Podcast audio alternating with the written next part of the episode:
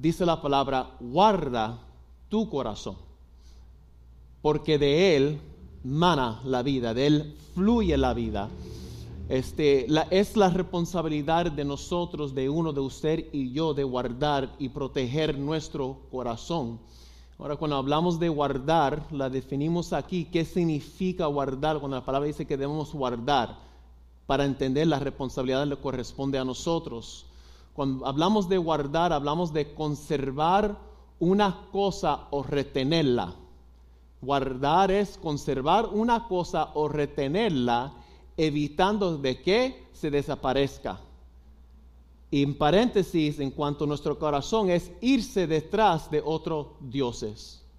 Esta, nuestra responsabilidad, es responsabilidad de usted y el mío, de guardar y proteger nuestro corazón, que no vaya detrás de otra cosa que no sea Dios, o que nosotros metemos algo en nuestra vida que se vuelve más importante que Dios en nuestra vida la palabra de Dios es claro, esa responsabilidad corresponde a nosotros. También guardar, podemos decir que conservar una cosa o retenerla evitando que se pierda. Dejar de tener sensibilidad hacia Dios.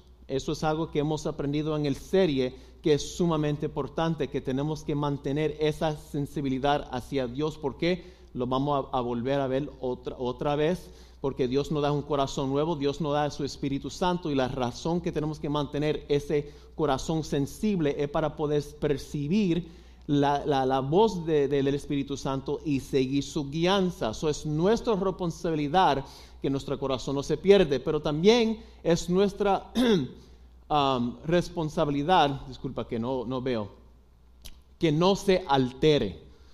Cuando hablamos de alterar, se, habla de dañar, descomponer o volverse lleno de inmundicia. En otras palabras, tenemos que guardar nuestro corazón que no se vuelve a ensuciar porque Dios nos ha dado un corazón nuevo. Ahora, ¿por qué tanta importancia con guardar nuestro corazón? ¿Por qué tanta importancia con esta serie? Porque tenemos que entender, aunque lo hemos hablado, vamos a entrar un poco más en, esta parte a, principio de esta noche, porque todavía tenemos un dilema como creyentes. Como creyentes, aunque la palabra de Dios dice que somos hechos una nueva criatura, aunque la palabra de Dios nos dice que Él pone corazón nuevo en nosotros, que Él nos da el espíritu, como vamos a ver más adelante que dice en Ezequiel, para seguir sus mandamientos, tenemos un dilema. Y ese dilema se llama la carne. Es un dilema sumamente grande. Es nuestro, uno de nuestros peores enemigos. Y Pablo hablaba de este dilema, pero Pablo no solamente habla de este dilema, porque a veces no podemos quedar enfocados en el dilema que habla Pablo de la carne. También esos mismos versículos nos da la respuesta de ese dilema. Ahora, la dilema que hablaba Pablo en Romanos 7, 18, 19, y estoy leyendo de la nueva traducción viviente para aquellos que nos están viendo, que quiere tomar notas o ver la serie después. Pablo dice de esta manera, yo sé que en mí, es decir, en mi naturaleza pecaminosa, no existe nada bueno. Yo creo que hay muchos que pueden testificar de eso, que pueden hablar en su naturaleza Pablo está hablando de la naturaleza que, de que fue dado por Adán, la naturaleza con que él nació, ¿verdad? Que hablábamos que la palabra de Dios dice en Salmos que Dios mira desde los cielos para ver si alguien busca a Dios, pero la palabra de Dios dice que todos se desviaron, todos buscan su propio bien, no hay ninguno sabio, ninguno que busca a Dios. Eso es la naturaleza a que Pablo se refiere. Pablo dice, yo sé que en mí, es decir, en mi naturaleza pecaminosa, no existe nada bueno quiero hacer lo que es correcto, pero no puedo. Quiero hacer lo que es bueno, pero no lo hago. Eso es un dilema. Eso es un grande problema. Porque Él está diciendo, hay un deseo, hay un querer en mí de querer agradar a Dios.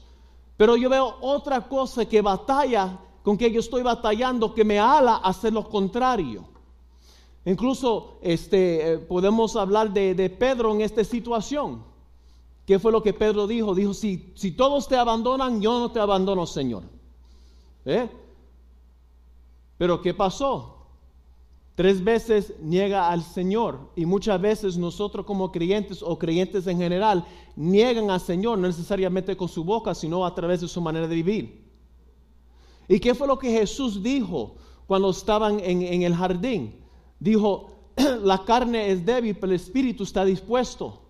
Y ahí donde Jesús está aclarando lo que, lo que Pablo está hablando aquí. Sí, hay un poder dentro de ti que se llama el Espíritu Santo, pero la debilidad está en tu carne. Y si lo que está más fuerte, dominante en ti es la carne, entonces sí vas a fallar. Y Pablo está hablando de esa debilidad que existe en él. Dice, quiero hacer lo que es bueno, pero no lo hago. No quiero hacer lo que está mal, pero igual la hago. Ahora, si hago lo que no quiero hacer, realmente no soy yo el que lo hace. Lo que está mal, sino el pecado que vive en mí. Ahora, esto no libera al Pablo ni tampoco libera a nosotros de la responsabilidad de tomar la decisión de ser guiado por el Espíritu Santo y no rendir a la carne. ¿Ve? Lo que Pablo está diciendo aquí es no es el pensamiento, sino nosotros sabemos que no es un pecado ser tentado donde ocurre el pecado, es en la acción de llevar a cabo de aquella cosa que no sabe que no debes hacer. Ahí es donde está el pecado. Y aquí es donde está el dilema que Pablo está hablando. Este dilema, esta lucha que tiene en él. Ahora Pablo lo explica de esta manera que es un principio de la vida. Cuando hablamos de principios son cosas bien importantes en cualquier estudio, en cualquier cosa hay principios que hay que entender para saber cómo las cosas funcionan. Y Pablo habla de estos principios. Dice, he descubierto los siguientes principios de vida. Que cuando quiero hacer lo que es correcto, no puedo evitar hacer lo que está mal. Y aquí es donde tenemos el origen del pecado. Bueno, más bien el origen del pecado es con Satanás, pero el, el, pecado que vemos en el jardín. Cuando se le presenta al hombre y a la mujer el árbol del bien y mal y se le presenta el árbol del conocimiento, cuando hay opciones, nosotros por nuestra naturaleza inclinamos a hacer qué? Lo incorrecto. incluso Pablo dijo, yo no hubiera sabido lo que es pecar o yo no hubiera sabido lo que es codiciar, a menos que la palabra dijera no codicies. Y Pablo está hablando de este gran dilema, este grande problema que tiene. He descubierto el siguiente principio, eso es un principio. Y nosotros lo vemos igual con los muchachos, cuando digan no toca eso, no, no, no te paras ahí, no haga esto. Ya saben, quieren hacerlo. Dice este principio de la vida que cuando quiero hacer lo que es correcto, no puedo evitar hacer lo que está mal. Versículo 22. Amo a la ley de Dios con todo mi corazón, pero hay otro poder dentro de mí que está en guerra con mi mente. Pablo está hablando de una guerra que existe en la vida del creyente, una guerra que vive, que existe en usted y yo. ¿Y dónde ocurre esta guerra? Aquí en la mente. Por eso la palabra de Dios dice que hay que tomar todo pensamiento y a lo cautivo y obediente a la palabra de Dios. Aquí es donde ocurre la guerra, porque bien que dice la palabra, así como piensa el hombre su corazón, así es. Hemos probado a través de la escritura que el corazón es el alma, está conectado con el pensamiento y todo está conectado, ¿verdad? Y él está diciendo, aquí es donde ocurre. ¿Por qué ocurre aquí? Porque empezamos a razonar. Empezamos a decir, bueno, maybe no sería tan mal si hago esto. Maybe no sería tan mal si tomo este traguito. Maybe no sería tan mal si yo voy a este lugar, aunque yo sé que el ambiente no me conviene. Y ahí es donde comienza la guerra, ahí es donde comienza la lucha con el razonamiento. Entonces dice, él lo describe como un poder dentro de mí. Entonces estamos hablando de una fuerza, algo que te ala a querer hacer el mal. Y eso es importante de entender. Porque esta naturaleza, nosotros somos redimidos por la sangre de Cristo, amén. Pero tú y yo tenemos que lidiar con esta naturaleza hasta que Cristo venga o no morimos. Entonces hay que saber cómo ser victoriosa sobre esta carne, sobre este viejo hombre. Dice, pero hay otro poder dentro de mí que está en guerra en mi mente y ese poder me esclaviza al pecado que todavía está dentro de mí. ¿Tú sabes lo que quiere decir eso, hermanos? Que todavía ese hombre, ese viejo carácter, esa vieja cosa, eh, todavía está ahí en ti. Hemos probado por la escritura y hay que volver a leerla, porque más la leemos, más nos va a estar en la mente ¿verdad? Sí, tenemos un espíritu, el Espíritu Santo de Dios y Dios nos da un corazón nuevo, pero no podemos ser ingenuos que todavía esa vieja, vieja criatura está ahí. Y hay que tratar, hay que lidiar con eso, ¿verdad? Entonces dice, versículo 24, soy un pobre desgraciado, palabras de Pablo. ¿Quién me libertará de esta vida dominada por el pecado y la muerte. Y si le dejamos ahí, y muchas veces se lee hasta ahí, nos quedamos derrotados. Si le dejamos ahí, excusamos o damos excusa por la manera que nosotros vivimos. Incluso me puede bajar los monitores un poquito, disculpa la interrupción, porque a veces paso por allá y, suena. Si lo dejamos ahí, entonces podemos entrar en, la enseñanza incorrecta, lo que es el gnosticismo, que viene siendo que el espíritu es bueno, como el cuerpo está mal, hay, hay, deseos carnales naturales que no se pueden evitar, y como hay deseos carnales que no se pueden evitar, podemos entregar esa cosa. Pero eso no es cierto y tampoco Pablo nos deja así. Hay que seguir leyendo. Dice, versículo 24, soy un pobre desgraciado. ¿Quién me libertará de esta vida dominada por el pecado de la muerte sobre porque todo lo que acabamos de hablar de este dilema? Entonces, versículo 25, gracias a Dios, la respuesta está en Jesucristo, nuestro Señor. La respuesta está en Jesús. Así que ya ven, en mi mente de verdad quiero obedecer la ley de Dios, pero a causa de mi naturaleza pecaminosa soy esclavo del pecado.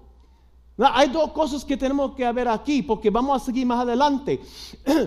La respuesta está en Jesús. ¿Por qué? Cuando venimos a Cristo, Él nos da una naturaleza nueva y también pone un poder entre nosotros para que nosotros podamos vencer la carne, para que nosotros podamos obedecer a Dios, para que nosotros podamos agradar a Dios. Pero lo que dice ahí es por causa de mi naturaleza pecaminosa. Y aquí está el punto. La carne no puede ser convertido. La carne no puede ser regenerado. Ahora, Dios nos da un corazón nuevo, pero la carne se queda igual. No se rejena. Lo usé de esta manera con los jóvenes. Cuando uno tiene mucha grasa en el cuerpo, ¿verdad? Tú no puedes convertir grasa en músculo.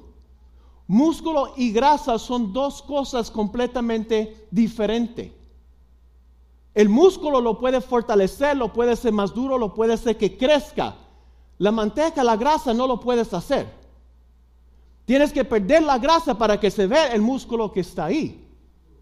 Igual que tú no puedes convertir la grasa del cuerpo en músculo, tampoco tú puedes convertir la carne para que obedezca a Dios.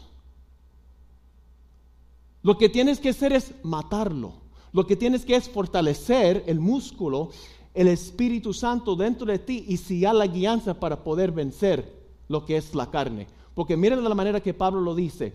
Porque esto sigue al versículo 8, digo, discúlpame, a capítulo 8.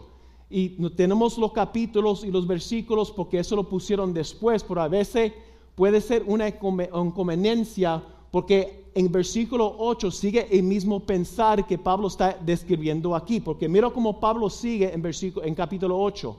Por lo tanto, por lo tanto, ¿de qué? Lo que acaba de hablar. No hay condenación para los que pertenecen a Cristo Jesús. Y porque ustedes pertenecen a Él, el poder del Espíritu que da vida las ha libertado del poder del pecado que lleva la muerte. Y ahí está la respuesta.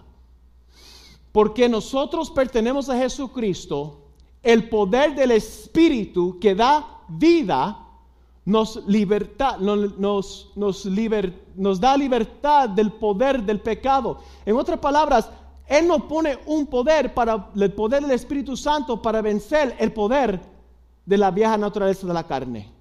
La respuesta está en Jesús porque cuando venimos a Cristo nosotros recibimos una naturaleza regenerada que es el Espíritu de Dios y un corazón nuevo. Que es el versículo este, que hemos estado usando en cuanto a la sanidad y cuidando nuestro corazón, que viene siendo en Ezequiel. Ahora, esta ya hemos, leído en Ezequiel 36, 26, 25 a 27, pero es necesario para seguir con este punto. Uh, un poquito, los monitores, por favor. Y dice, entonces, esta es la respuesta de nuestro dilema. Esto es la misma respuesta que había dicho, que había dicho este, eh, Pablo anteriormente, que la respuesta está en Jesús.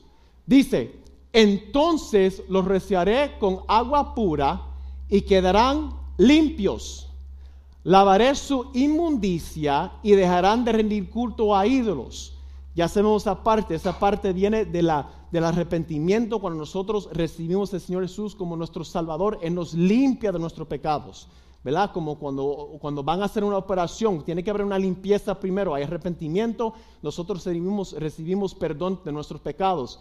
Entonces el versículo 26, les daré un corazón nuevo, lo que habíamos hablado, y pondré un espíritu nuevo dentro de ustedes. Dos cosas están pasando aquí, hemos explicado. Nos da un corazón nuevo y pone espíritu nuevo dentro de nosotros.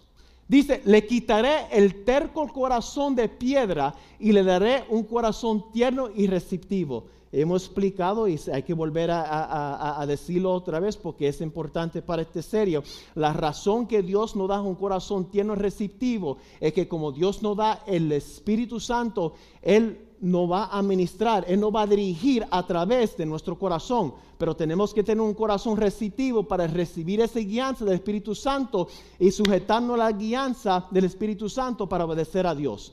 ¿Para qué? Para vencer la vieja, vieja naturaleza que Pablo acaba de hablar en Romanos este 7 y 8. Ahora, dice en versículo 27, pondré mi espíritu en ustedes. Esa es la misma respuesta que Pablo acaba de hablar ese poder. Recuérdate que Pablo dijo que hay un poder dentro de mí que es la carne, pero la respuesta está en Jesucristo. Ahora tenemos un poder que se llama ¿qué? Espíritu Santo de Dios, que es Dios en nosotros. Dice, pondré mi espíritu en ustedes, mira por qué, para que sigan mis decretos. La razón que Dios nos da su Espíritu Santo es porque a través del poder y la guianza del Espíritu Santo, ahora podemos vivir para agradar a Dios siendo guiado por el Espíritu Santo. Por eso tanta importancia, por eso tanta énfasis en por qué hay que mantener nuestro corazón tierno y receptivo hacia Dios para seguir su guianza para nuestra vida. Dice, pondré mi espíritu en ustedes para que sigan mis decretos y se aseguren de obedecer mis ordenanzas. Ahí está el punto. Dice, yo te voy a dar el poder. Te voy a dar la habilidad para que me obedezca, pero le corresponde a ustedes seguir la guianza. Por eso hablábamos al principio de quién es la responsabilidad de guardar, nuestro corazón, de nosotros. Él, está diciendo, la razón que yo te estoy dando al Espíritu Santo es para que me obedezca. Pero la responsabilidad de obedecerme le corresponde a ustedes. Amén. Ahora, hay un punto aquí y, quería hablar, aunque sea una breve definición, de lo que es el pecado, que hablamos del pecado. Yo me recuerdo, cuando empecé a estudiar con el pastor, eh, no me recuerdo el nombre del libro, oh, yo creo que era el pecado original, el libro. Y me encantó la definición del pecado, porque nos explica mucho. Ahora, el pecado es errar al blanco. Ya he escuchado eso muchas veces ustedes. Errar al blanco cuando hablamos como de, de disparar. Cuando tú vas a disparar, ¿verdad? Que hemos hecho aquí con los jóvenes en VBS, que tú vas a apuntar, el blanco es lo que tú vas a disparar. entonces, er, pecar es errar al blanco o no pegar al blanco, ¿verdad? No, no, no pegar al target. Ahora, escucha esta definición para podemos entender por qué tanta énfasis y tanto daño que hace el pecado, porque Pablo acaba de decir que era esclavo al pecado, ¿verdad? Ahora, es acción porque es acción. Porque ser tentado no es pecado. Habíamos explicado eso. Es cuando tú llevas a cabo ese pensamiento que se convierte en pecado. Yo pensar algo no es pecado hasta que lo hagas. entonces, el pecado es una acción por lo cual nos rebelemos contra Dios, primeramente. So, tú estás llevando a cabo una acción que estás rebelando contra Dios porque tú sabes que eso no le agrada a Dios. Pero es más que eso. Perdemos su propósito para nuestra vida. Entonces, Dios tiene un propósito para tu vida. Dios tiene un deseo, Dios quiere algo para ti. Pero a tu rendir a ese pensamiento y cometer esa acción, no solamente rebelas contra Dios, pero pierdes el propósito que Dios tiene para ti. Entonces lo que estás haciendo es estás perdiendo lo mejor que Dios tiene para ti. Y dice, y excuse me, uh, contra Dios perdemos su propósito de nuestra vida y nos rendimos al poder del mal en lugar del poder de Dios obrando en ti. Y es lo mismo que, que, Pablo estaba hablando. Cuando nosotros pecamos, cuando nosotros tomamos ese pensamiento, le llevamos a cabo en acción, tú estás rindiendo a la vieja naturaleza en vez del poder del Espíritu Santo. Tú estás dando autoridad al viejo poder, a la vieja naturaleza que todavía está contigo. Y lo que estás haciendo, estás errando al blanco, no estás pegando al blanco y lo que estás haciendo, estás fallando el propósito que Dios tiene para tu vida. Vamos a mirarlo de esta perspectiva. Cuando hemos disparado con los muchachos, con el pastor, y aquí en VBS que teníamos el BB gun, hay unas miras en una arma. Tiene unas miras atrás que se ve como V y tienes unas miras delanteras, ¿ok? Lo de atrás y lo de frente. Cuando hablamos de las miras de atrás, ¿ok? Estamos hablando de que esto viene representando, dame explicarte el principio primero cómo se dispara. Cuando tú quieres pegar al blanco, tú tienes que agarrar las miradas de atrás, las miradas de frente y tú tienes que nivelarlos. Esto tiene que estar aquí en el medio y esto tiene que estar en el centro del blanco. Si no, no lo vas a pegar. Y aquí la meta es que pegar al blanco. Aquí la meta es que cumplir el propósito que Dios tiene para nuestra vida. La miras de la parte de atrás viene representando el alma. ¿Qué es el alma? Y el corazón. Es que dice, yo quiero, yo pienso, yo siento. Es el yo.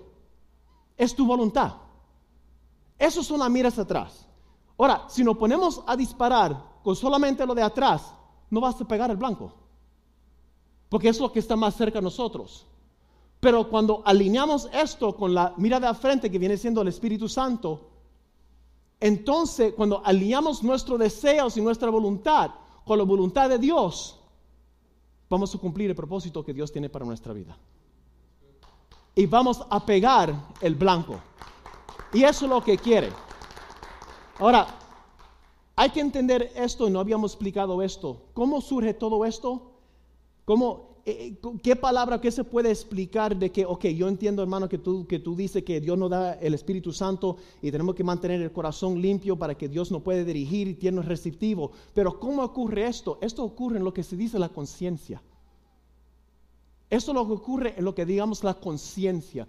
La conciencia es la capacidad de evaluar sus propios pensamientos y deseos para discernir lo que está bien y lo que está mal. Así es como Dios nos ministra, así como Dios nos habla a través de la conciencia. Incluso muchas veces Pablo habla de que tenga cuidado que no viola su conciencia. Incluso la palabra de Dios habla de aquellos que han quemado su conciencia de tanto pecar que ya no tienen sensibilidad ya no pueden sentir, ya no pueden percibir la voz de Dios, porque han pecado tantas veces contra Dios que ya han perdido la sensibilidad.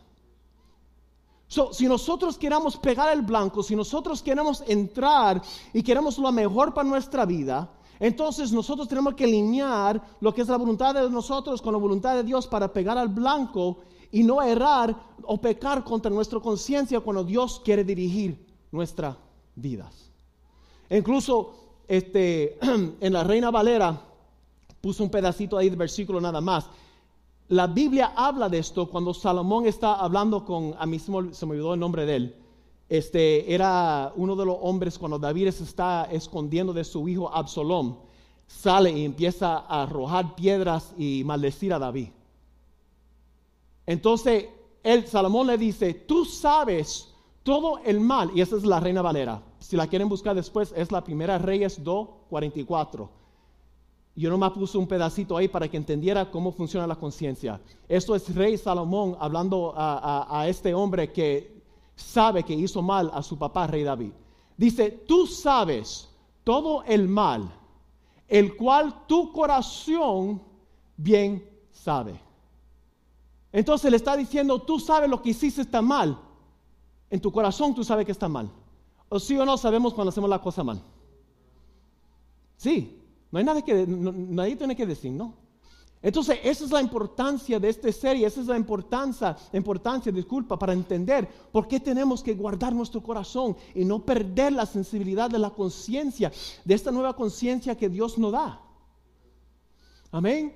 Ahora, ¿cómo se ve esto en la vida del creyente? ¿Cómo se ve esto eh, eh, operando este, nosotros con Dios en, esta nueva vida y, y con esta, esta regeneración? Se ve de la siguiente manera. Filipenses 2, 12 al 13. Dice, esfuérzanse por demostrar los resultados de su salvación. Espérate, hermano, tú me estás hablando que hay que hacer obras. No hay que hacer obras para ser salvo, pero debe haber obras en tu vida que demuestra que estás salvo. Pablo dice, esfuérzate. ¿Eso es lo que es, esforzarte? Cuando, tú haces ejercicio, que tú te esfuerzas, que tú te empujas más allá. Cuando tú, cuando tú quieres crecer, si eres jugando soccer o cualquier deporte, hay ciertos ejercicios que tú quieres hacer, quieres o no. ¿Verdad? Quieres, eh, tiene que este, fortalecer la pantorrilla, este, todo esto. Hay cosas que tú tienes que hacer y no hay crecimiento si no te esfuerzas. Tú tienes que quebrar esos músculos para que se vuelvan a construir con proteína y con vitaminas, se fortalecen, se hacen más gruesos, se hacen más fuertes.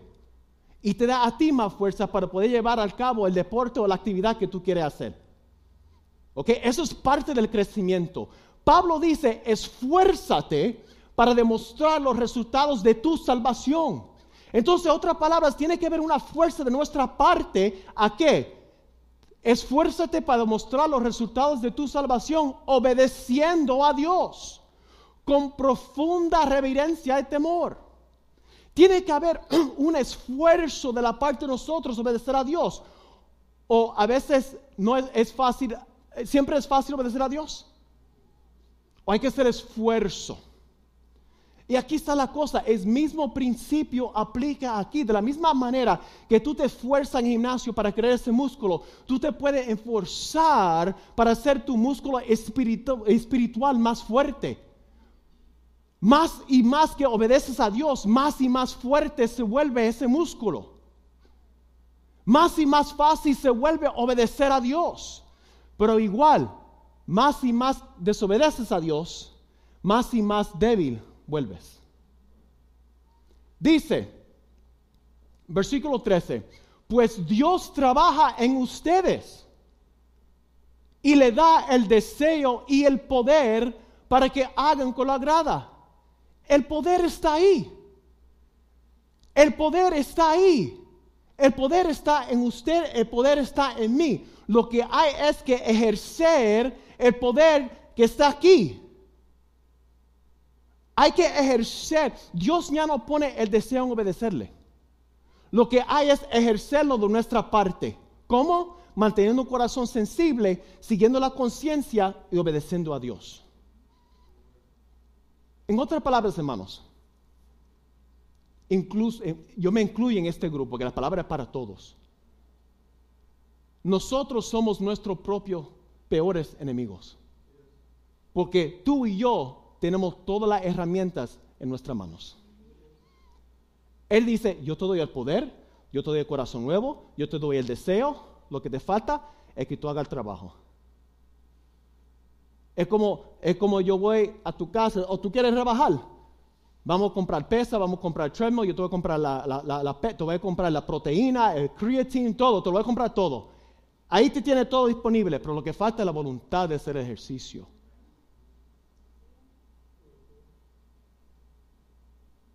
Y la voluntad es algo fuerte. Y más y más y más y más y más que tú te entregas lo que tú quieres, más dominante se vuelve. La carne no quiere ceder. Le das un poquito, te lleva el brazo entero. ¿O no es así? Ahora, me, encanta la palabra de Dios porque Dios no solamente nos da, nos da el poder, Él nos da una promesa. Miren lo que dice en el siguiente versículo, en 1 Tesalonicenses 5, 23 a 24. Dice, ahora que el Dios de paz los haga santos en todos los aspectos y que todo su espíritu, alma y cuerpo se mantengan sin culpa hasta que nuestro Señor Jesucristo vuelva. Dios hará esto, así que esto sucede porque aquel que lo llamó es fiel. Dios nos va a santificar no solamente el alma, no solamente el cuerpo, pero también el espíritu. Entonces Dios está trabajando con usted. Dios está trabajando con usted para santificarlo. ¿Cómo? A través del Espíritu Santo. Pero el siguiente versículo es la parte que nos corresponde a nosotros. Miramos en 2 Corintios 7:1. Queridos hermanos, dado que tenemos estas promesas, limpiémonos de todo que puede contaminar nuestro cuerpo y espíritu. ¿A quién le corresponde eso? A nosotros a nosotros. Solo voy a dar ejemplo, porque me gusta el aspecto físico, porque es como se, se, entiende un poco más claro. La, entonces, yo te doy un pre-workout, te doy algo, ¿verdad? De eso para que tú puedas, que un poquito de cafeína o lo que sea, para que tú puedas empezar a hacer tu ejercicio, ¿verdad? Lo que sea. ¿ok? Te doy un taza de café, pre-workout, algo que te motiva, que te da, que te hace que tu corazón empiece así para que tú puedas hacer el ejercicio. ¿Ok? Eso viene siendo el primer, primer versículo que tú tienes el poder dentro de ti. ¿De qué vale que te lo tomas si no vas a hacer ejercicio? Te sube el corazón un poquito y te queda ahí y no haces nada. Esa es la primera. La segunda es esta. Lo haces, lo tomas, haces ejercicio, pero entonces comes cuanta basura que hay. ¿Qué ganas?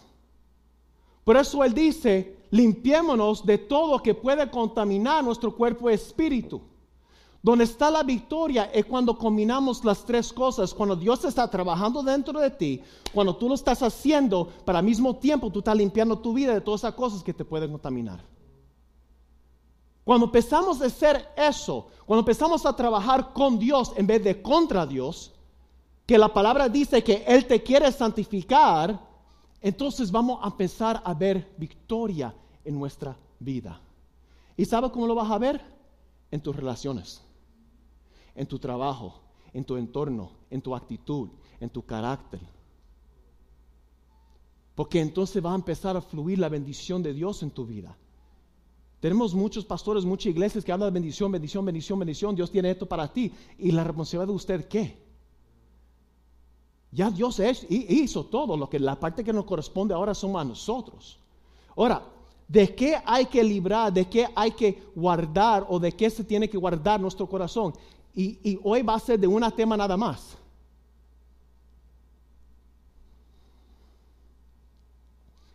Mantenga tu corazón libre de cualquier cosa que te haga tropezar.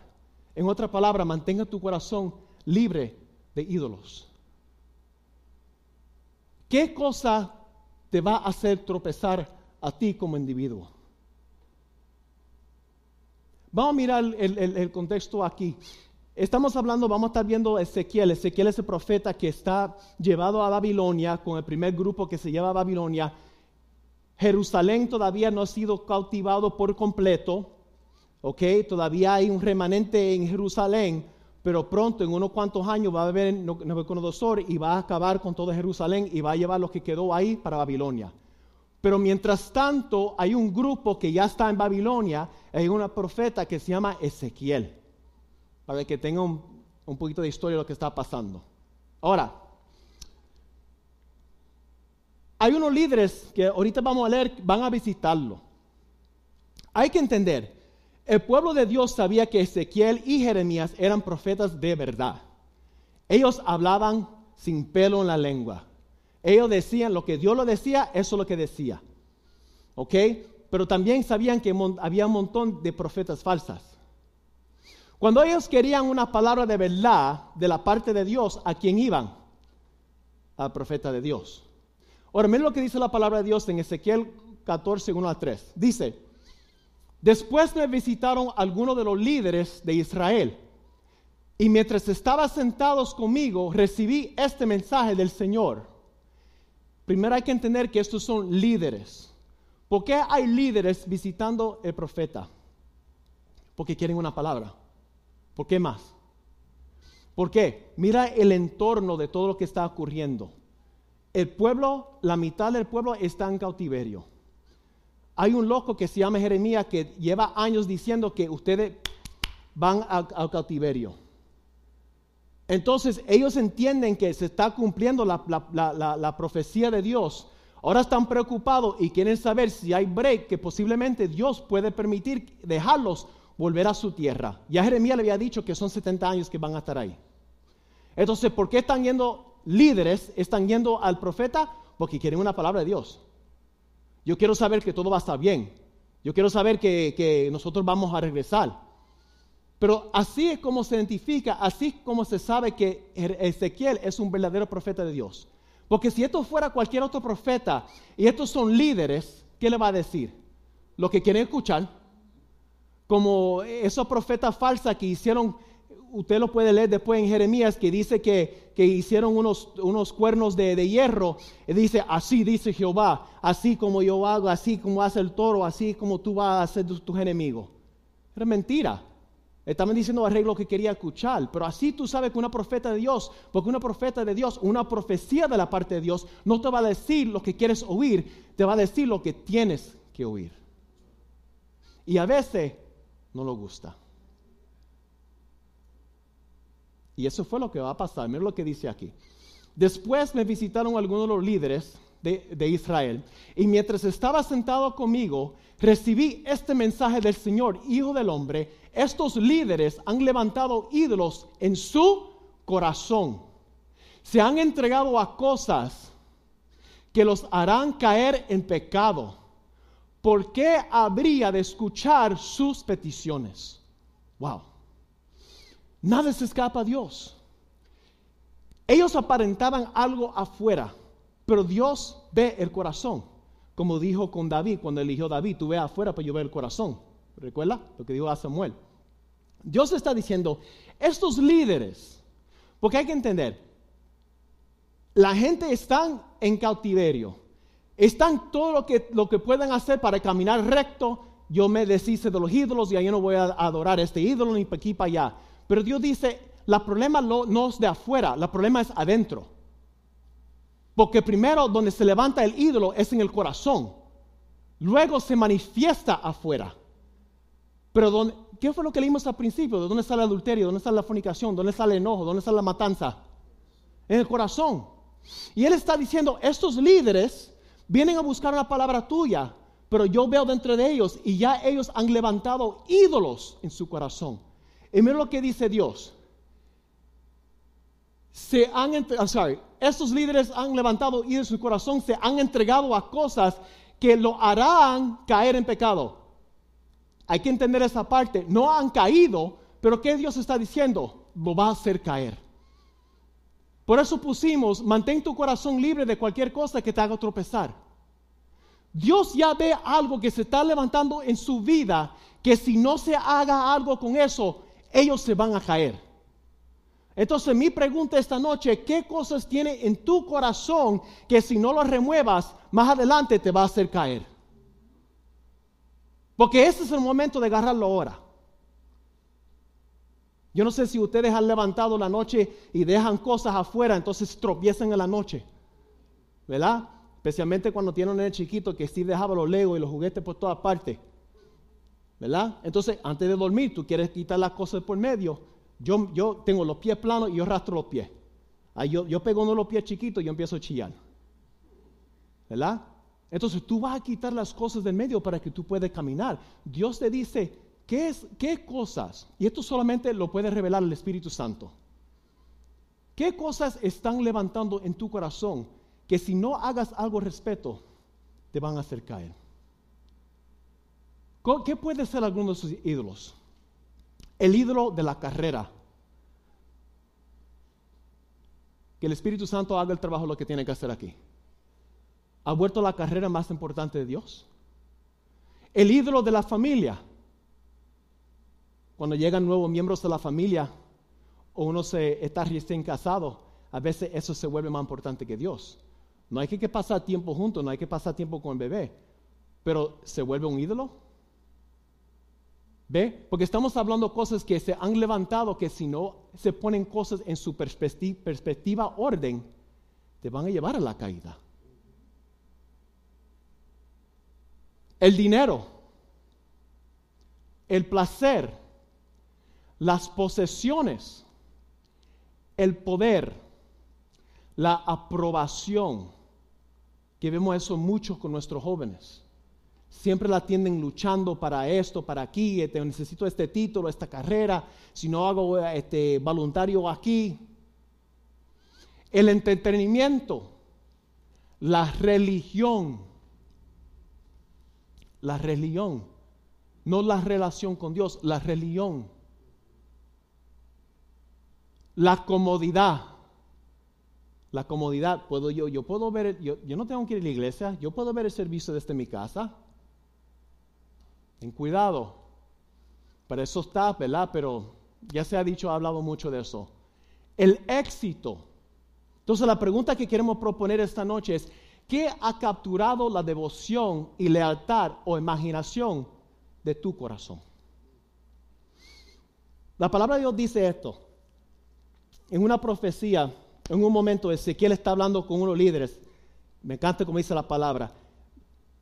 Dios, me, tendría que hacerlo por la oreja, pero la palabra de Dios dice que Dios lo agarra por el pelo y lo rastra hasta Jerusalén. A mí me tendría que agarrar por la, oreja porque pelo no tengo. Y dice que cuando Él lo lleva a Jerusalén, al templo, dice, yo quiero que tú veas algo. Y lo lleva al templo. Y nosotros fuimos al, Museo de, Creación con los muchachos, o pueden tener una idea cómo se mira el templo. ¿Verdad? Dice, mira a la entrada del norte donde está el altar, donde se, ofre, donde se ofrecen los sacrificios. ¿Qué ves ahí? Cuando mira el altar, hay un ídolo donde está el altar. Ahora, el altar de Dios está ahí, el templo de Dios está ahí, pero también hay un ídolo. ¿Tú sabes que muchos cantantes en la iglesia se han vuelto ídolos para el pueblo? ¿Que los cantantes son más importantes? ¿Tú sabes que hay muchos pastores de mega iglesias que han vuelto ídolos para el pueblo? Y van a entender el, contexto cuando te digo las otras tres cosas que él ve. Esto se lo lleva adentro. Entonces hay un hoyo en el templo. Entonces, cuando ves el templo, no, tenía tiempo para ponerlo, pero en el templo había, este, en el templo de Salomón, había unas, ah, ah, como unos cuartos e, e, escondido en los lados, donde se guardaban ciertos instrumentos. Y había un hoyo. Y dice, mira en ese hoyo, ¿qué ves? Entonces miró en el hoyo, empezó a, romperlo y se metió adentro. Y habían 70 ancianos, 70, ¿verdad? ¿Te recuerdas los 70 que Moisés eligió? Quiere decir el liderazgo, el liderazgo. Y estos 70 ancianos estaban escondidos adorando cosas abominables. ¿Qué cosa ves cuando estás solo o sola? ¿Qué permite que entra en tus oídos, tus oídos, tus oídos y tus ojos? Entonces lo llevó al otro entrada del templo y estaban las mujeres llorando por Tamuz. No tengo tiempo para entrar en todo lo que tiene que ver con Tamuz. Pero eso es donde sale Easter y todas esas celebraciones paganas que no tienen que ver nada con la resurrección de Cristo. Entonces ellos están llorando por él porque ellos creían que cuando tenía que ver con la primavera y con, y con, este, y con el invierno, la celebración de Tamuz, ¿verdad? Entonces lloraban porque él murió y por eso vino el invierno, no hay cosechas y para aquí para allá, no hay tiempo para entrarle eso, no tiene mucha importancia. Pero sí la importancia que tiene que ser, el, eso es el ocultismo. Hay gente envuelto en ocultismo. Entonces, a lo último lo lleva al lugar donde se supone que están los sacerdotes. ¿Y sabe qué estaban haciendo los sacerdotes? Aquí está el, templo de Dios y en vez de estar mirando el templo de Dios, están mirando al sol, adorando el sol. Y ahí tú tienes pastores que están más pendientes para quedar bien con el pueblo y con el gobierno en vez de adorar a Dios. Si te fijas, Él le enseña todo lo que está pasando alrededor del templo.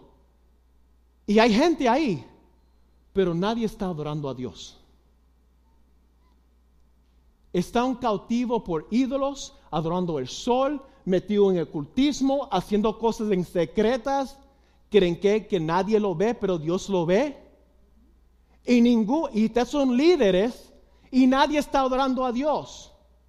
Y la palabra de Dios dice, aquí está mi gloria y mi gloria, ellos lo que ellos están haciendo van a hacer que mi gloria se tiene que partir de este lugar. ¿Tú sabes por qué? Porque Dios no comparte su gloria con nadie. Es como si tuviera su cónyuge en la casa y dice, bueno, yo voy a tener relaciones sexuales con otras personas, pero siempre voy a llegar la noche a dormir contigo.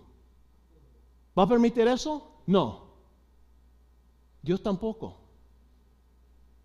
Y eso fue lo que estaba pasando con este pueblo. Entonces, hemos puesto ídolos en nuestro corazón cuando buscamos otras cosas con la intensidad y compromiso que debe ser reservado solo para servir a Dios. Por ejemplo, la búsqueda de la reputación, riquezas, placeres sensuales o cualquier otra cosa la idolatría en Jerusalén se mostró abiertamente, sin embargo, la idolatría en Babilonia fue más sutil, era interno en lugar de externo. Muchas de las cosas que se entonces se adoran hoy en día. Y algunas de estas cosas en sí, hermano, no están mal. Dios nos dio las cosas para que podamos disfrutar. Dios nos dio las relaciones sexuales para disfrutarlo dentro del matrimonio. Dios nos dio el alimento para poder disfrutarlo. Dios nos da la habilidad para, para ganar dinero, para sostener nuestras familias y para que podamos vivir bien. Pero cuando, cualquiera de estas cosas se vuelve más importante de Dios, ahí está el problema.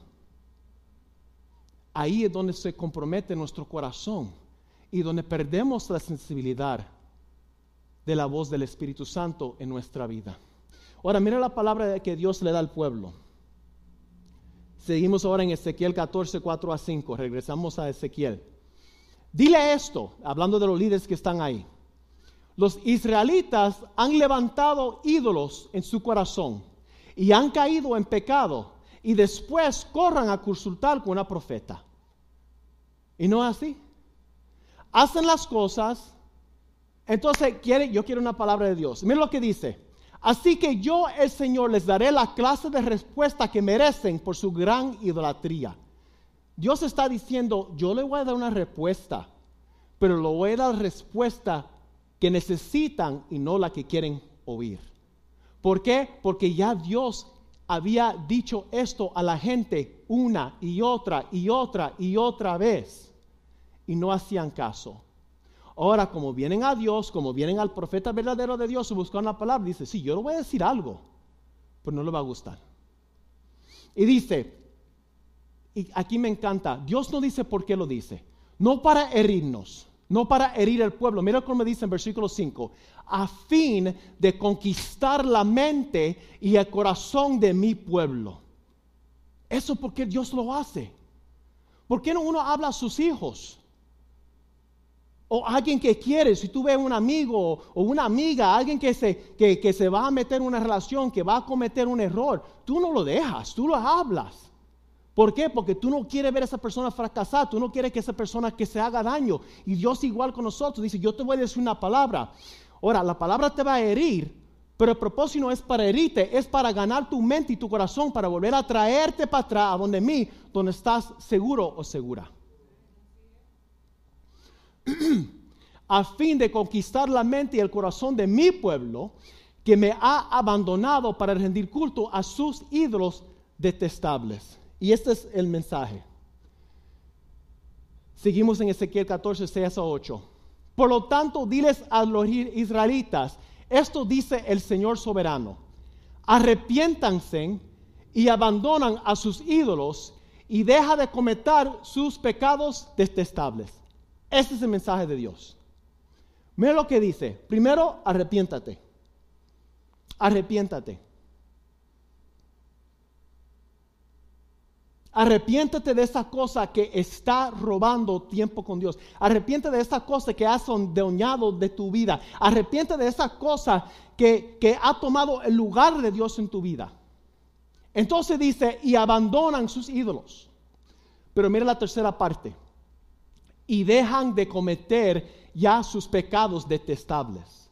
¿Tú sabes por qué dice la, tercera parte? Porque si te arrepientas y, y sigues haciéndolo, entonces de verdad no te arrepentiste. Muchas veces se arrepientan por las consecuencias, no porque realmente quieren dejar de hacerlo. Versículo 7. Yo el Señor les responderé a todos, sean israelitas o extranjeros, los que me rechazan y levantan ídolos en su corazón y así caen en el pecado. Miren el patrón. Primero hay un rechazo. Primero hay un rechazo de Dios. Primero Dios le está diciendo, Dios le está hablando, Dios va a tiempo que Dios le está hablando, pero usted decide rechazar a Dios. En el momento que usted o yo decidimos rechazar a Dios, vamos a reemplazar a Dios con otra cosa. Porque esa otra cosa ha vuelto más importante para nosotros de lo que dice Dios. Y Dios dice, me rechazan, levantan ídolos donde? En su corazón y así caen el pueblo. Y después van a consultar una profeta en busca de mi consejo. ¿Cuántas veces, pastor, no han dicho en la clase de consejería personas con que él ha hablado en la oficina? Mira, yo veo que tú estás faltando mucho, yo creo que tú tienes que tener cuidado. Mira, esta relación, esta persona que tú estás metiendo, tiene que tener cuidado. Mira, este trabajo, mira, este lugar, mira esto, mira esto, mira aquello, mira lo otro. Ah, pero esa es la palabra de nombre. No, ese es el ángel de la iglesia. esa palabra viene de Dios para, para usted y para yo, para protegernos. Entonces, cuando uno lo hace caso, lo riega, entonces quiere regresar, ponernos aquí al frente para que alguien nos profetiza, para que alguien nos diga que todo va a estar bien.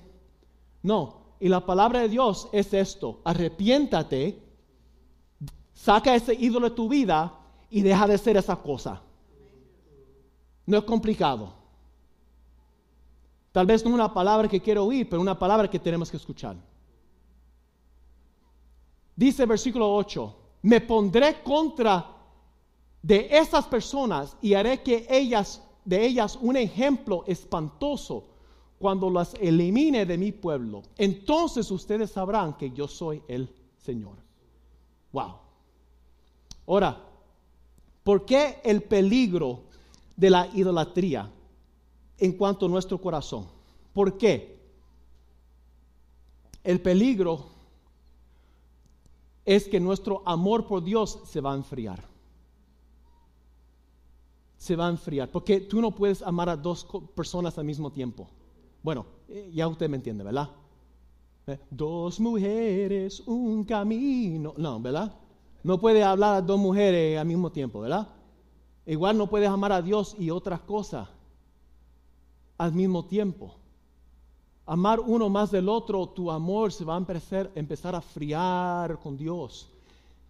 Entonces ya no va a poder fluir la vida de Dios en tu vida y vas a fallar la marca, vas a fallar, vas a perder la bendición, el propósito que Dios tiene para tu vida. Dice en Apocalipsis 2, 4 al 5, y sí, entiendo que esto está escrito a la iglesia de Éfeso. Y el problema con la iglesia de Éfeso, ellos hacían muchas cosas Ellas hacían muchas actividades, pero erraron en una parte, en su relación con Dios, en su intimidad con Dios. Porque podemos volvernos bien ocupados en las cosas y los asuntos de Dios sin tener relación con Dios. Y eso es un peligro. La rutina, venir a practicar, venir a limpiar, venir a pintar, venir a hacer esto, venir a hacer aquello, a venir lo otro, y el tiempo de la intimidad con Dios, ¿qué? Mira lo que dice Dios. Pero tengo una queja contra ti. Escucha lo que dice el Señor. No me amas a mí, ni se aman entre ustedes como a principio. Wow. En otras palabras, cuando empezamos a dejar, a, podemos estar tan ocupados aquí en la iglesia con tantas actividades, pero no sacamos a tener intimidad con Dios, que no solamente perdemos el amor por Dios, perdemos el amor uno por el otro. Y cuando, se está haciendo VBS, ¿quién me quitó la grabadora? Ese tape es mío, busca el tape. ¿O no así? Edita eso. ¿Por qué? Sí, hay que hacer las actividades, sí hay que hacerlo, pero no podemos negar y no podemos dejar de ser lo más importante. Porque entonces, ¿cómo vas a poder enseñar a estos niños? ¿De qué vale que tú pongas un salón bonito con tanta cosa, pero tu relación con Dios está frío? Eso es lo que ellos necesitan. Ellos tienen que ver esa pasión en tus ojos. Esa pasión es como una infección. Cuando tú ves a alguien apasionado, tú no puedes ayudarlo. Tú también, yo no sé, esa persona está gritando, pero me emociono, yo voy para allá. Eso es lo que ellos tienen que ver. Dice, mira hasta dónde has caído. Vuélvete a mí y haz las obras que hacía al principio. Si no te arrepientas, vendrá a quitar tu candelabro de su lugar entre las iglesias. Eso no es perder la salvación, eso es que ya tú no vas a ser luz. Eso es que ya tú no vas a ser sal. Eso es que tú vas a ser una iglesia de las muchas iglesias en una esquina, en un bloque que está súper caliente. Entonces, porque hay tantas iglesias, porque la ciudad es igual. ¿Cómo podemos tener iglesia tras iglesia, tras iglesia, tras iglesia en una área así como Long Beach y esta ciudad está como está? ¿Cómo está el lugar de los miembros con su Padre? Pero también está el pecado. Mateo 24, 12 dice, abandonará, excuse me, abundará, abundará, abundará, disculpa, abundará el pecado por todas partes y el amor de muchos se enfriará. Si no somos religiosos, envueltos en actividad sin tiempo con Dios, si no, es por el pecado. Un extremo o el otro. ¿De quién es la responsabilidad de guardar su corazón? Nosotros. Ahora, ¿qué fue lo que Dios dijo al pueblo para que guardara el corazón? ¿Qué fue lo que le dijo? Dios sabía que iban a entrar en una tierra pagana, con costumbres, con, idolatría, con dioses, con festivales. Dios dice algo específicamente cuando ellos entran, que ellos tenían que aniquilar, tenían que matar a todo el mundo. Oh, eso está feo. Dios sabe por qué lo mandó a hacerlo. Mira lo que dice la palabra. Dice en, en Deuteronomio 7, 16 y 25, nueva traducción viviente destruye a todas las naciones que el Señor tu Dios entrega en tus manos.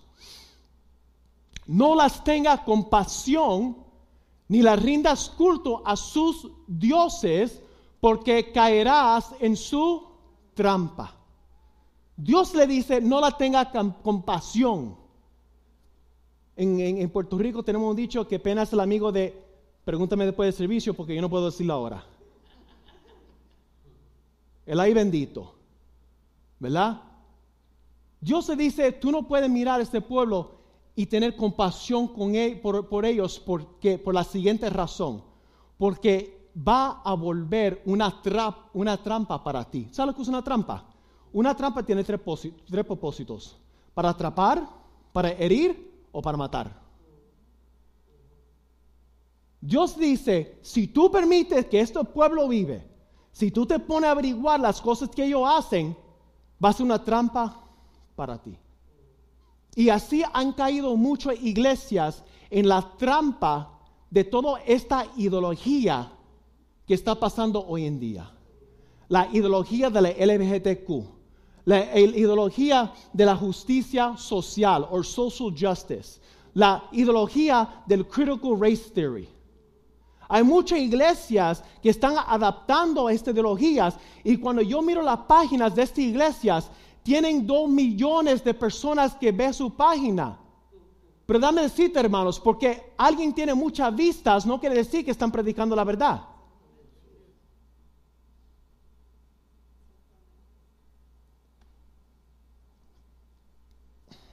Tengo que compartir esto con ustedes. Esto es, no voy a decir de quién es, para que da la publicidad, pero esto es un pastor que yo sé que muchos de nuestros jóvenes escuchan. No voy a decir quién es. Él dice en una predicación, yo prefiero que ustedes sigan maldiciendo o hablando mal, que no dejan de crecer, que pensando que todo el punto de la vida cristiana es una modificación de comportamiento. Algunos de nosotros somos tan adictos del Evangelio que debemos dejar de pecar.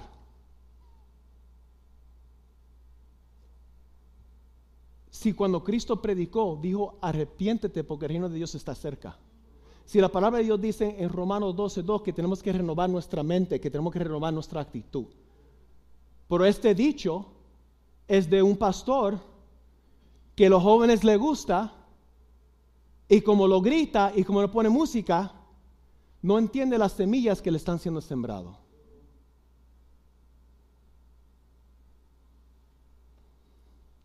No estamos aquí para criticar a nadie, solamente estamos aquí para que ustedes abran los ojos y está pendiente y presta atención qué están escuchando y qué es el mensaje de esa persona, porque hay muchos mensajes progresivas hay muchos pastores que no predican contra el pecado, que cuando se trata de ciertos temas del homosexual, del, aborto, ellos hacen así alrededor de la tema, o cuando van a hablar de la tema, pasan, escuché uno hace poco, tampoco voy a decir el nombre. Entonces está ahí en el púlpito gritando, yo no sé por qué Dios eligió que fuera un hombre y una mujer. Si yo estuviera ahí, yo yo hubiera dicho a Dios, ¿Por qué tú no puedes permitir que sea A, B, C, D, E, F, F? En otras palabras, está diciendo, sí, la Biblia dice esto, pero si yo estuviera ahí, yo habría dicho, Dios, que se abren las puertas para todos.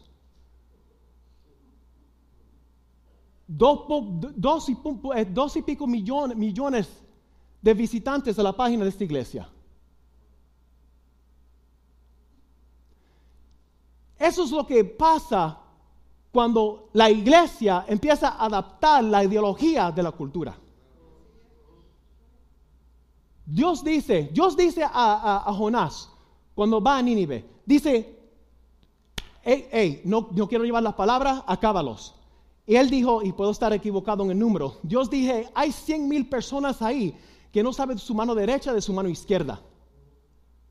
¿Ve? La palabra de Dios en, en, en ah, no sé si en mi guía, puede ser que estoy equivocado. La palabra de Dios dice que el propósito del sacerdote era para poder enseñar para que puedan distinguir lo que es común y lo que es santo. Y no han hecho su trabajo. Y eso es lo que se están predicando en muchas iglesias grandísimas, que tienen las muchas luces que le gusta, que ponen la ropa que la gente le gusta, que yo he visto algunos de las eventos que hicieron para la resurrección que parece los Grammys. Asqueroso. Pero ese es el resultado cuando tú ves que no se destruye la cultura cuando ¿qué? Lo adaptas. Él dijo, eso va a ser una trampa para ti. Mira lo que dice, versículo 25. Quema sus ídolos y no codicies ni la plata ni el oro que los recubre. No te lo llevas contigo o se convertirán en una, convertirán una trampa para ti, porque son detestables al Señor tu Dios. Él dice, el oro que cubre el ídolo te va a llamar la atención. Y hay muchos que están atraídos al dinero. Y mientras predican una palabra que agrada a todo el mundo, el gobierno no da problema, no lo, no lo, no lo pone en demanda. Pero mira como el pastor John MacArthur, que se puso contra el, el, el, gobernador aquí en California, cuando quisieron cerrar la iglesia, después que pasó todo el COVID, le pusieron una demanda. Le quitaron el parking, donde alquilaba ese parking por años para los miembros de la iglesia. Eso es lo que ocurre cuando tú predicas la verdad. Dame decirte algo, cuando tú empiezas a predicar la verdad, cuando tú empiezas a hablar la verdad, tú te vuelves enemigo a todo el mundo. Pues si lo que está tirando la bola monga, si lo que está dando un, evangelio de esa blandita, oh, tú eres amigo de todo el mundo. No, ¿sabes qué? El evangelio es ofensivo. A decir una persona, Cristo dijo, yo soy el camino, I am the way, the truth and life. Nadie puede venir al Padre sino por mí. Eso ofende a la gente. ¿Cómo que Cristo es la única manera? Hay muchas maneras para Dios. No. Pero entonces, ¿qué es lo que tú vas a hacer? ¿Vas a decirle otra cosa para que se siente bien? ¿O vas a decirle la verdad? En amor, obviamente. ¿Verdad? Ahora, la adoración de Baal y Astra y todas estas cosas eran atractivos del sexo ilícito y la prostitución rituales. Todos estos dioses que ellas adoraban tanto le llamó la atención era por la sensualidad y los ritos paganos sexuales que habían envuelto con sexo con, con prostitutas del templo.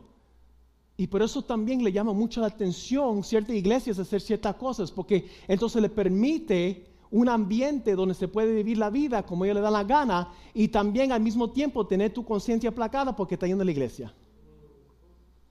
Podemos vivir en los dos mundos y no así. O acabamos no de leer al principio, esfuérzate para demostrar que estás salvo. No es que estás salvo por las obras, pero tiene que haber un cambio en tu vida. Tiene que haber evidencia que el poder de Dios está en usted.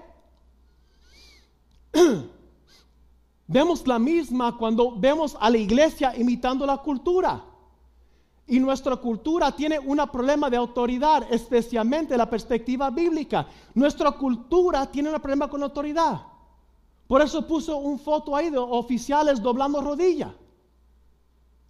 ¿Tú sabes que la autoridad está puesto por Dios para sus representantes? Entonces, ¿qué es lo que pasa cuando toda una sociedad ve a los oficiales doblar rodilla por algo que no tienen la culpa?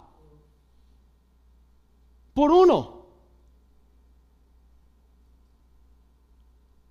Entonces, ¿qué? ¿La iglesia va a seguir? ¿La iglesia también va a doblar la rodilla a la cultura?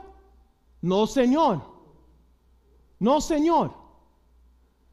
Mientras la autoridad se rodilla ante la cultura, la iglesia debe oponerse a ella. La, iglesia no es anti, antipersona, pero sí es anticultural. Yo estoy leyendo un libro ahorita de un, se llama Vody Bachman y habla de la de esto de lo que es la justicia social y está bien apasionado para eso. Se crió aquí, en, Los Ángeles, se crió aquí en este ambiente en los ochentas. Él viene de este ambiente. Y él dijo algo bien interesante. Dijo, antes yo me enfocaba, él es afroamericano. Dijo, antes yo me enfocaba tanto en el color de mi pie, en mi cultura, en vez de enfocarme en el hecho que yo soy cristiano. Y muchos de nosotros somos iguales. ¿Qué importa de qué país viene? ¿Qué importa? Si la palabra de Dios dice que Jesús vino a romper la pared de hostilidad que entre los gentiles y entre los judíos. ¿Y por qué a mí me debe importar si tú eres el salvador de, de, de, de whatever, de México? It doesn't make a difference.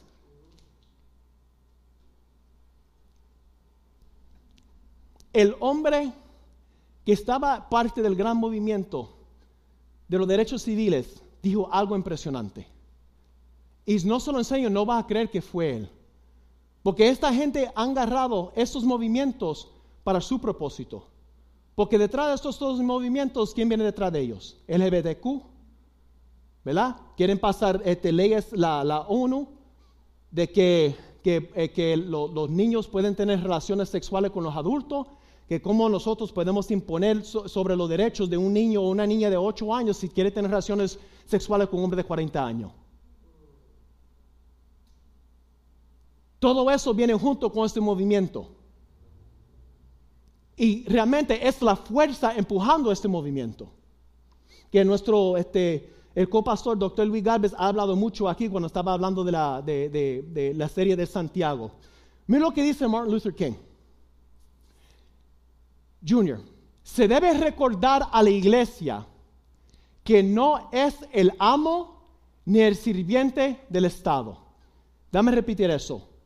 La iglesia no es el amo o el sirviente de la iglesia. Por eso estaba, por eso salieron de la monarquía de allá de Europa. Por eso la separación del Estado de la iglesia. La iglesia no es el amo, pero tampoco es el sirviente del Estado. Dice, sino la conciencia. ¿Te recuerdas que hablamos de la conciencia? La conciencia del Estado debe ser la guía y la crítica del Estado.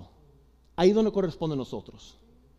Nosotros debemos ser la luz, nosotros debemos ser la guía, nosotros debemos ser la crítica, no juntándonos con todo lo que dice para llevarnos bien con todo el mundo. Tenemos que ser la voz, la sal, y dice, y nunca su herramienta.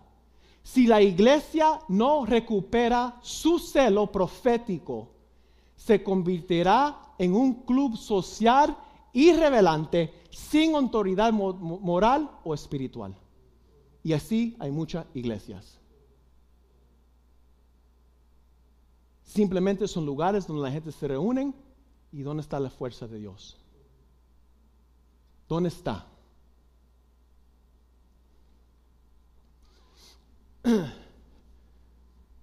para, ir terminando ya.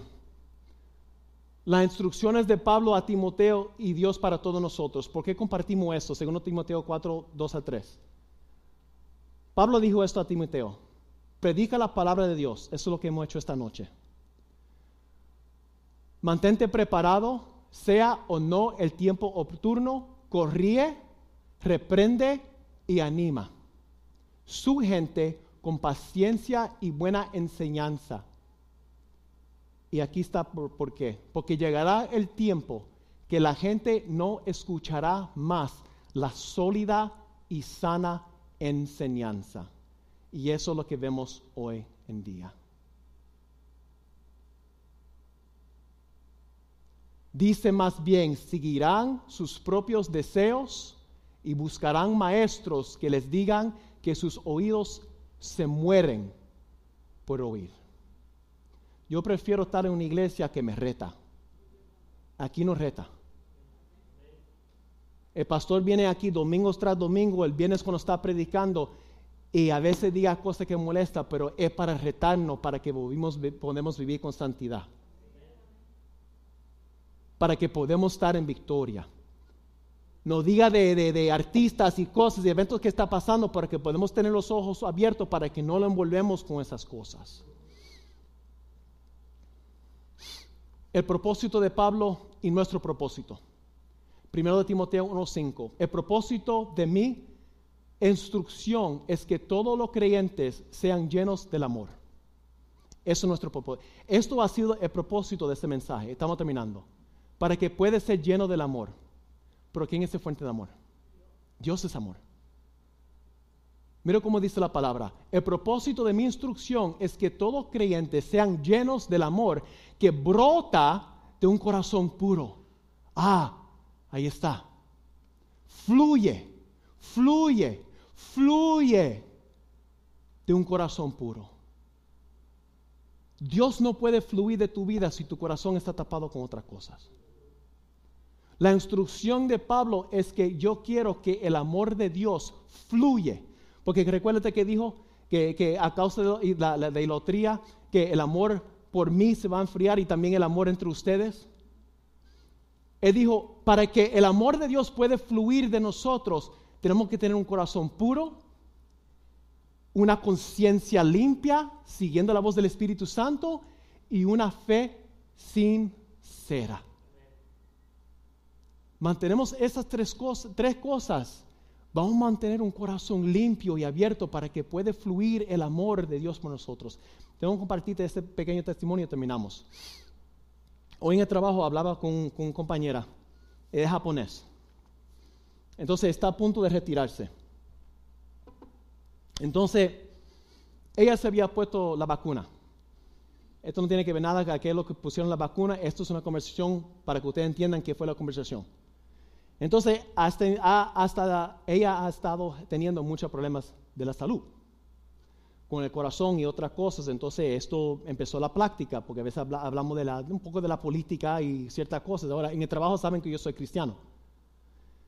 Entonces, empezó a hablar de su creencia, yo no sabía cuál es su creencia, y es budista. Entonces empezó a hablar de que, bueno, este, yo he tenido esta carga y esta preocupación de verdad, yo nunca realmente había pensado tanto en la muerte como ahora por los problemas de salud que estoy teniendo. Y mientras ella hablaba, yo estoy orando, pidiendo la guianza del Espíritu Santo, Señor, guíame, dame la fuerza, dame, guíame, dame la palabra correcta. Entonces me habló un poco de sus creencias. Dice, nosotros creemos, yo creo. Ella dijo, yo creo. Con esa firmeza, me miró los ojos, yo creo que yo voy a regresar a esta vida. ¿Ok? Y yo dejé que siguiera hablando. Mientras ella está hablando, yo estoy orando pidiendo guías del Espíritu Santo. Y dijo, pero lo ideal, porque ella cree en la reencarnación, gracias, pero ella dijo, lo ideal para nosotros era que podíamos alcanzar la nirvana. Y es que nosotros morimos y no regresamos y estaremos con Dios. Pero nosotros somos Dios. Eso es lo que cree ella. Entonces yo pensando y orando, yo digo, ¿sabe qué? Todo pasa por una razón. Y aunque sea que tomaste una vacuna nada más y que te hizo consciente de tu salud, tiene algo bueno porque ahora tú estás preocupado por dónde va a pasar la eternidad. Ahora déjame decirte lo que yo creo. La palabra de Dios es, todo hombre es destinado para morir y después de eso el juicio.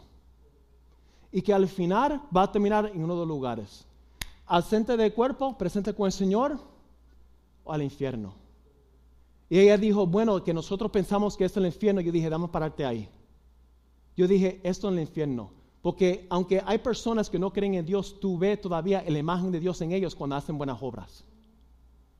Este mundo todavía está el Espíritu Santo porque todavía la, la novia de Cristo está aquí. El infierno es la ausencia de Dios. Y nadie quiere ver eso. Entonces yo le dije, nosotros creemos, Cristo dijo, yo soy el camino, yo soy la verdad, y nadie viene al Padre sino a través de mí. Yo vi en sus ojos, rápido cambió la conversación, fue perturbada. No quiso seguir hablando conmigo. Ahora, mientras ella hablaba, me dio, por no usar otra palabra, pena con ella. Porque yo dije, Señor, tú me estás dando esta oportunidad. Si yo no digo esta es la verdad a esta mujer, como dice Ezequiel, viene el enemigo y los que están parados no dicen nada, tú eres responsable por la sangre de esta persona. Yo dije, tú, tú lees la Biblia. Porque yo no entendía si era budista o qué, porque tiene fotos en su escritorio de una iglesia católica, hay un arroz con pollo ahí. ¿verdad? Y hay muchas personas que son así, que creen esto, creen aquello, creen un poco de todo. Y ella es una de estas personas y su cara se vio una confusión y por lo menos lo que yo percibí, temor. Y no quiso seguir la tema. Y lloré después que ella se fue. Ahora, ¿qué le voy a decir? ¿Lo voy a decir lo que ella quiere escuchar para que se siente bien? ¿O lo voy a hablar el amor de Dios y le voy a decir la verdad?